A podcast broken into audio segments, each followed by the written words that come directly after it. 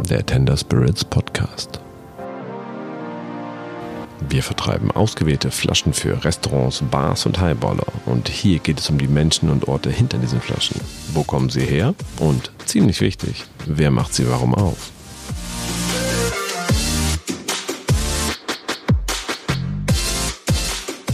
Hey, willkommen zurück zur vierten Episode des Tender Spirits Podcast. Ich bin oder wir sind alle mittlerweile Wacholder geschwängert, immer noch äh, nahe der schottischen Grenze im kleinen Örtchen Heppel. Ich habe mich durchgearbeitet durch äh, sozusagen die Erde, deren Mutterboden Walter, dann den Destiller Chris und jetzt treffen wir der Mann, dem es eigentlich alles zu verdanken ist, Valentine Warner. Ähm, war ein schwieriges Interview. Der, der gute Valentine hat nämlich nebenbei ein Mörderessen gekocht und es liefen auch dauernd alle möglichen Leute durch die Küche und so. Ich hoffe, man kann dem Interview trotzdem was abgewinnen. Ich finde, Valentine ist ein super interessanter Typ. Er ist der Grund, warum ich finde, Apple ist der absolute Foodie-Gin. Stimmt nicht ganz, weil eigentlich hat es ja auch ein bisschen was mit dem Prozess zu tun, den Kay Hill erfunden hat und so, weil das auch so Foodie-Nerdy-Nummer, bla bla bla, irgendwie alles strange. Aber Valentine Warner ist ein sehr bekannter Koch, ein Food-Journalist, ein ja, Broadcaster, also der, der, der, publiziert in ganz vielen Dingen über Essen und Trinken. Er war sogar mal im deutschen Fernsehen, da macht er mal lustiges. Ich muss das unbedingt mal auf YouTube finden, der macht da lustige Spaß. Er war mal Fernsehkoch in Deutschland, spricht aber kein Deutsch. Und äh, also die Art, wie er kocht, auch da, wie er sich um sozusagen, wie er den Gedanken einfach äh, fortführt, dass äh, man gute Inhaltsstoffe braucht, um gut zu kochen, aber auch guten Schnaps zu machen und guten Gin. Und äh, ich finde einfach ein wahnsinnig inspirierender Typ. Er hat sie eigentlich alle zusammengebracht. Also dank Valentine, äh, er, hat die, er hat die Band zusammengebracht. Die Band, die Apple Five. Er ist sozusagen äh, Jake und Elwood in eins und hat die Band zusammengebracht. Viel Spaß mit Valentine Warner. Äh, ich hoffe, man verzeiht uns das leicht chaotische Interview. Es war ein Granatentag äh, in England und es ist ja auch schon der dritte Drink. Also, bis dann. Tschüss.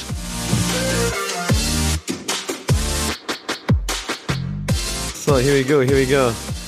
It's hard to, to catch this man. You know, he's always working, you know. But I'm also, I'm a, I'm a born fidget. What's a fi- what's a fidget? I was born to stay on my feet. I'm not somebody who can sit at a desk. I need to move. If I'm not moving, I get, um, That's a fidget. Yeah, fidget. Oh, something new I learned. Yeah. spins on your finger. Okay. and it's really- I learned a few things today. I learned uh, we need uh, marble martinis, beach martinis, Pub teeny. puptinis we had Puptini. yesterday. Yeah. So I talked to Walter and I talked to Chris, and now I'm. What did you find out from them? It's quite interesting. They all talk very good about you. Oh, really now? Yeah, I'm here with Valentine. Yeah. Is it Valentine? Valentine. But all, everybody is no calls you Val. Valentine's Day. It's Val. Yeah. Okay. Yeah. Warner. Here. Yes, yeah. And you're preparing lunch. I'm preparing lunch for the Hepple Planters lunch for 21 people. And um, there's a lot to do. We have uh, langoustines. We have uh, salmon cured with juniper and pine needles. We have crab locally from Craster. Delicious crab with lots of brown meat in there, the better part. We've got 40 oysters to open. Um, there is something missing which I can't quite think of, but we're having a big fishy thing. And then lamb from the hill. And the kind of reasoning that um, there's juniper on the lamb because the lambs barge through the juniper. So the way I cook, the way I do everything is an idea of environment. I like things that exist together in nature tend to exist very well together on a plate. I like to bring a little piece of that hill onto a plate and put it under your nose. Well done. I think, and the uh, and then there was the same idea to do this with a bottle, because everybody I talked to was like, "How did Happy started?" They tell everybody thought it's it's you are the reason why Happy started, and the uh, idea of reason is to bring. Uh, the, the idea of Happy is to bring all this out outside in the in the bottle. I think to understand a small piece of land well is hard enough to do because that piece of land is small. I think a lot of, um, you know, when you're standing by the juniper, you can see the Douglas fir. When you're standing by the Douglas fir, you can see the bog myrtle. When you're standing by the bog myrtle, you look back towards the garden where all the black currants are growing. So you use those things. You don't need to superimpose things on this place from the deep Congo or the with or seeds from you know sky seeds from, or whatever it is. Malfi lemons are okay. Amalfi lemons. Yeah, well, okay, Ama- well. Amalfi lemons. There's a reason for that. A, that they are the most fragrant lemons. Yeah. And B, if you say I want lemons, they could come from Italy, Spain, France, um, South America. Not- not- they not Newcastle. Different. Or no, Newcastle's not famous for its lemons. Yeah. Um, they would taste different all the time. Yeah. So Amalfi lemons not only gives us regularity, um, consistency, but it also happen to be the nicest lemons. But everything up there, we, I kind of, um, when I grew up, I um I understood everything through my mouth. I bit everything. I ate my sister's oil paints. I was constantly going off to the doctor for eating something I shouldn't. I bit table legs. I bit people. Um, so I How really, did they taste? They ta- yeah, everyone tastes different. And so I kind What? of uh, um, don't drop the camera. It's very fragile over there. I know. the the Bollinger stand is quite. our glorious leader, the ginger peril. as he's um, and yeah, so everything up there we've eaten, we've nibbled our way across that moor. Yeah. Um, and just because we have everything, it doesn't mean we use everything up there. Some things didn't work. Yeah. And there's that temptation to squeeze everything in. But actually, the stripping out was very important. And what we were left with was the the things that we wanted to use. Also, the other idea was that all gins are are made from mature juniper, so the elderly, so to speak. But nobody was using the green berries, so I thought I want youth in the bottle as well as ancient wisdom. So it's more like a kind of family car trip rather than a bus of an elderly bus trip. You know, you've got the young juniper in there, you've got the old juniper there, so we get a fuller expression of juniper. And it also gives something, it gives it a zip and a liveliness, a brightness. uh, yeah, totally. I agree. Question. So Yes. everybody told me except Nick. He's he still has to. I still have to speak to him. That uh, Nick's got a lot to say. There's I there's know. hidden depths that run deep. That's always that's that's Nick. That's Yeah. That's Nick. the thing is, the thing is, like everybody dangerous told me when I asked him why did you start Hepple, everybody said because of you. You brought the pieces together. You brought the five, the Hepple five together. I call them the Hepple five. Uh, because everybody said when I got it right, the main idea in the beginning, the idea was to kind of produce a kind of not a bison grass vodka, but you or somebody had the idea of bringing some British style of bison grass and a vodka. That's somebody, and then you teamed up. You you visited Walter and said you Well, might that's have. right. this." I started. I've I've found uh, uh, the grass here yeah. Um, that tastes identical to bison grass. Yeah. So I thought, let's do our own thing. And then Nick and I started working on it. But it turned out that in America that it was another thing which was illegal um, for America. It was it was food safe in the UK, but not in the States. So it kind of put us. It scotched that plan. But Walter and I, at the same time, the shifting sands of our life, we kind of came together and said, I wasn't very happy what I was doing. Um, Walter was had left his previous job.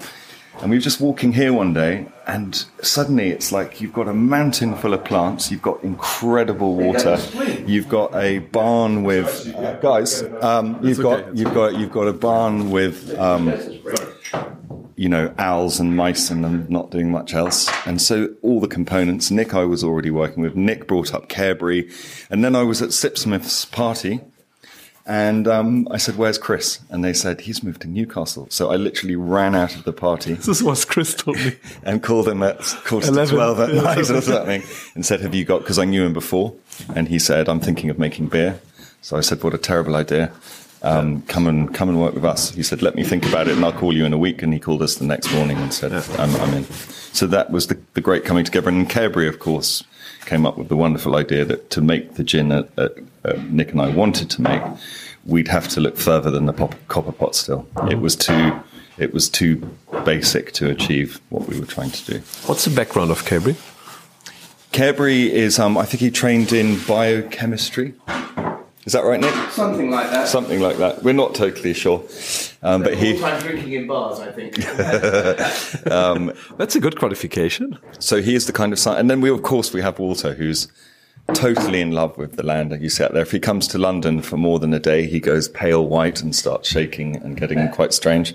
And then he comes back here and he breathes out and he's happy again. So Walter's kind of the guardian of the junipers. He's the um, the madman on the side of the hill, ripping up the bracken and making sure everything's you know we're treating this place properly because without this place we have nothing.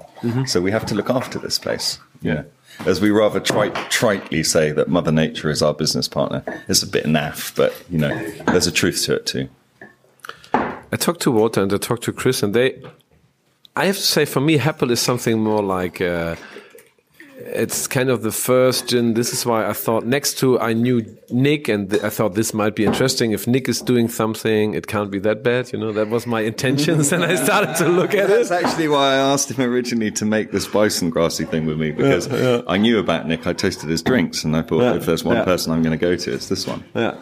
So I knew Nick. We met. I think first time you brought me a bottle at the MAD Symposium in Copenhagen. A bottle. Yeah. I, I- I put it on my shelf. I forgot to taste. Like half a year later, I tasted it, and then later on, I was like, hmm, "Why it's not available in Germany? Is it because I really liked it?" And uh, Put it in your hand in Paris again. and then, yeah, that was the intent. Then we met in Paris again. He thought, "Did you ever?" And I was like, "It's better to have two free bottles than one." He was like, "Did you ever try it?" I said, "No, I haven't had a bottle. I, uh, there was one in my office, Yeah. but uh, so I, I, I brought another one home, and then I thought maybe it's cool to, if I steal two bottles, maybe I should try it. You should know by that point. I've tried. I was like, "Fuck, that's great." And then I, I was like, "I need to get it." I was like, "Who's importing it to Germany?" He said, "Nobody." I said, "Oh." Uh, hmm, that's an opportunity, yeah, because so I started to understand how you guys do this. And then I also thought it's interesting. For me, when you look at what Hepple is, it's not coming from this geeky distillers background. For sure, it's, it's great, you know, craft distill gin, but for me, it was totally a foodie gin. The way you do it I with the technique, it's it's something for food lovers.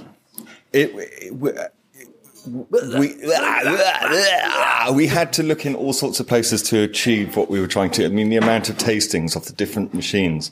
But I think this place is about, as you know from walking around in a cold house with your anorak on, that this place is, is about um, coldness. And what I think, you know, Hepple in, in my mind was always something that should be a cold climate, crystal clear, clarity driven, you know, bright, sparkly thing. It's, you know, not a, and that's, that's what those machines kind of enabled us to do in the end, um, to chase this kind of idea of something clean and cold and, um, No, I totally agree, and I really, uh, I think it's something special because it's not just. I think what you combined, what I liked on this is it's classic juniper. I think this is what gin should be, kind of. I mean, gin can be everything, but mm. the main idea of gin is juniper first. But then you invented the, or not you, but the, you, you, you Hepple Five guys invented this mixture of doing juniper with a coming from here with a great story all about quality. How can you make the taste of juniper nice in a bottle? But then combining this with unusual techniques, which I think I this think is the uh, the foodie thing. I think a little bit. CO2 gives that deep kind of woody. I don't know if you know oud, um, which is an incense from the Middle East, but it kind of slightly reminds that cedar woody um, oud, slightly uh, incense, that really long run on the mouth. So it's that's the kind of depth.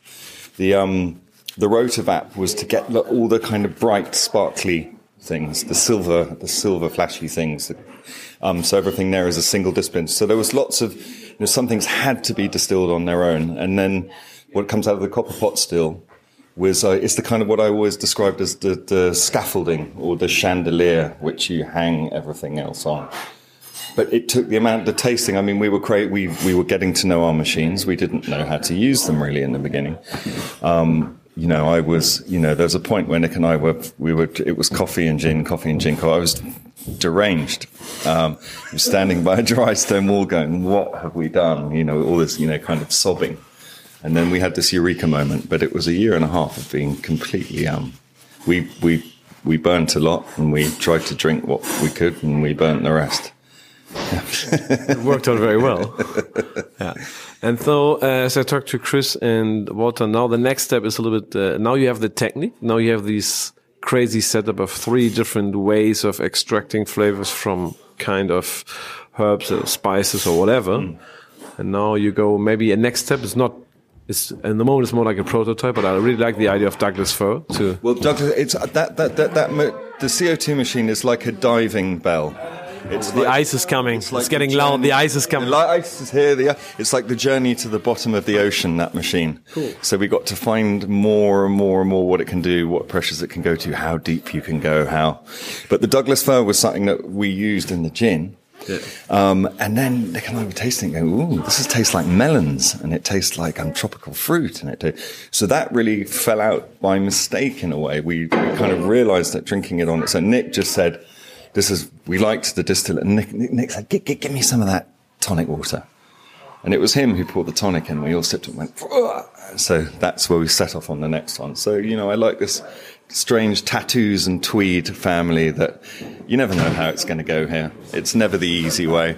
It's slightly chaotic, but good. Like now here in the kitchen, because now it's like 20 people from London and all over UK coming, and we have a great dinner with their lunch. a Lunch. Huge. Um, we're, no, we're having Chris has let the side down by getting his horrible sandwich fillings in as a kind of pre-day nibble.